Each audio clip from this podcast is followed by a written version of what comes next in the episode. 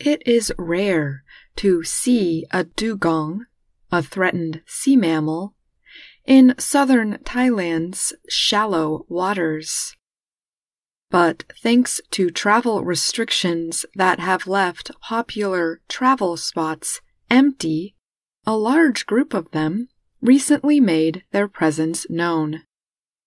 Drone video released last week by Thailand's Department of National Parks shows about 30 dugongs off Libong Island.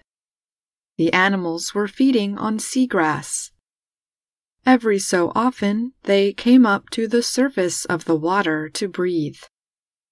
Dugongs are closely related to the manatee, or sea cow. They can grow up to 3.4 meters in length.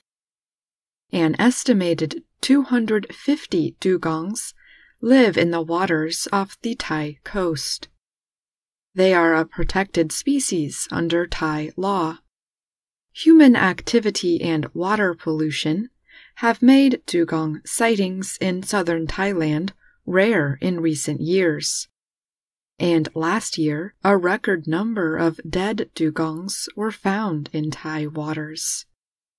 Marine scientist Thon Thamrongnawasawat said of the dugong sightings. This species of mammal is very sensitive to speedboats and people when they are gone, they feel free to gather in a large group and come close to shore. The animals gained media attention last year after images spread of Thai animal doctors holding a sick baby dugong and hand feeding her milk and seagrass. Even with such care, the baby died two months later. An examination of her body after her death found a large amount of plastic waste in her intestines. This led to severe stomach problems and a blood infection. Naturalists report that other rare marine animals have also been seen recently in shallow Thai waters. Thon said there have been reports of large numbers of sharks coming unusually close to land in several places in southern Thailand.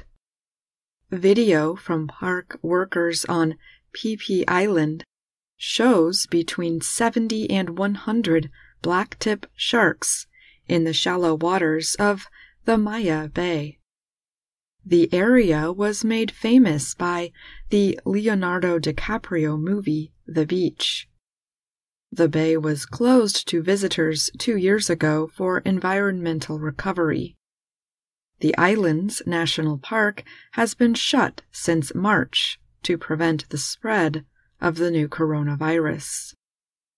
Park workers there also counted 10 to 15 false killer whales, another protected species, near the popular tourist island of Koh Lanta.